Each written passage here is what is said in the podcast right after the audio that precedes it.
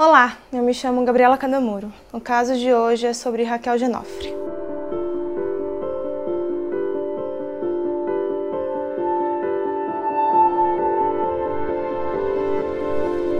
Raquel Maria Lobo Oliveira Genofre, de 9 anos, desapareceu no dia 3 de novembro de 2008 em Curitiba, no Paraná. Sua mãe fez um boletim de ocorrência informando o desaparecimento após Raquel não voltar da escola naquele dia. O caso. Raquel saiu da escola no dia 3 de novembro por volta das 5 e meia da tarde. Ela costumava voltar das aulas sozinha há mais ou menos um ano, e nesse trajeto ela sempre utilizava ônibus. Raquel foi vista pela última vez em um ponto de ônibus perto da Praça Rui Barbosa, em Curitiba. O Serviço de Investigação de Crianças Desaparecidas, o CICRID, foi acionado e então começaram as investigações a respeito do desaparecimento de Raquel. No dia 5 de novembro de 2008, dois dias depois do desaparecimento de Raquel, uma mala foi encontrada abandonada na rodoferroviária de Curitiba. Dentro dela havia um corpo. As primeiras informações eram de que o corpo estava sem roupas da cintura para baixo, com algumas sacolas na cabeça, envolvido em dois lençóis e apresentava sinais de estrangulamento e violência sexual. A confirmação de que o corpo pertencia a Raquel foi dada após os exames do IML. Naquela semana, as câmeras de segurança da rodoferroviária não estavam funcionando. Há muitas informações sobre esse caso. Eu coletei informações a respeito da morte de Raquel em jornais, em publicações, em matérias e vou falar um pouquinho sobre eles agora de forma cronológica. Investigação e suspeitos. Segundo uma reportagem publicada pelo Ministério Público do Paraná no Jus Brasil, ao menos 20 suspeitos foram descartados após fazerem exames de DNA com as amostras coletadas no corpo de Raquel. Porém, eles acabaram trabalhando com mais quatro suspeitos no decorrer. Um deles era um rapaz que vivia numa favela próxima à casa de Raquel. O homem era conhecido da família da menina.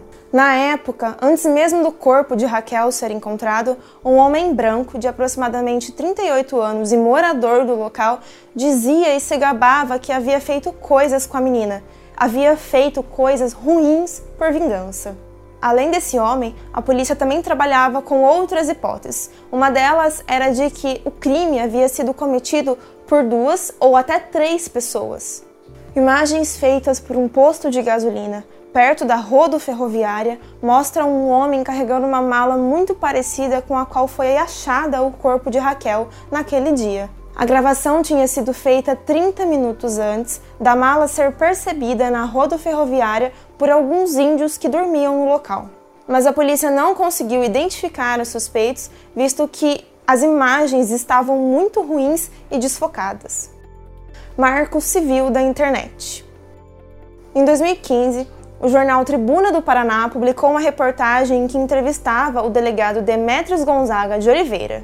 Gonzaga disse que na época havia encontrado confissões do suposto assassino na antiga rede social Orkut. Ele até tentou rastrear o IP do computador que havia feito as confissões, porém, por falta de estrutura, não conseguiu. No mesmo dia em que encontraram o corpo de Raquel, o delegado havia rastreado pelo menos três mensagens da mesma pessoa do mesmo endereço de IP na rede social.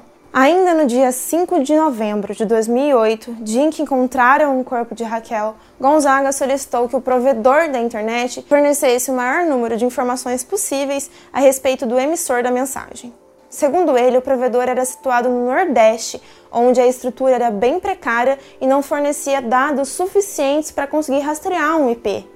Demetrios diz que se o marco civil da internet existisse naquela época, seria possível rastrear o emissor da mensagem e seria possível descobrir o assassino ou o suposto assassino de Raquel. Mas também o delegado disse que analisou todas as hipóteses e uma delas era que a pessoa que estivesse escrevendo aquelas mensagens poderia ser alguém que simplesmente queria se aparecer. No entanto, ele disse que todas as hipóteses precisavam ser descartadas o crime mais difícil do Paraná. Segundo Vanessa Aline, delegada adjunta da Divisão de Homicídios do Interior, nos quase três anos em que ficou à frente da investigação do assassinato de Raquel, mais de mil pessoas foram entrevistadas. 100 pessoas encaminhadas para o IML para coletar amostras de DNA e muitas outras investigações em diversos estados do país. O caso de Raquel Genofre é considerado o crime mais difícil da Polícia Civil na história do estado do Paraná.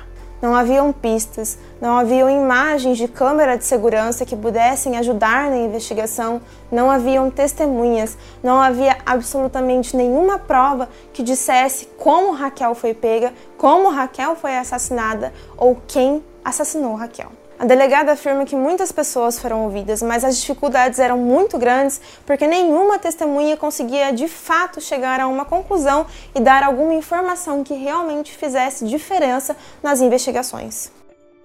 Confirmação de DNA. Depois de 11 anos de investigação sem nenhuma pista conclusiva, a Polícia Civil, em setembro de 2019, conseguiu achar um DNA compatível com as amostras coletadas no corpo de Raquel. A identificação foi feita a partir das amostras de DNA coletadas no corpo de Raquel e amostras do Banco Nacional de Perfil Genético do Ministério da Justiça. Esse banco de dados é atualizado semanalmente com amostras de DNA de presos que cometeram crimes hediondos. As amostras do corpo de Raquel foram comparadas com 116 perfis que integravam o sistema. Carlos Eduardo dos Santos, de 54 anos, foi o homem responsável pelo assassinato de Raquel. Ele teve compatibilidade de 100% com as amostras de DNA.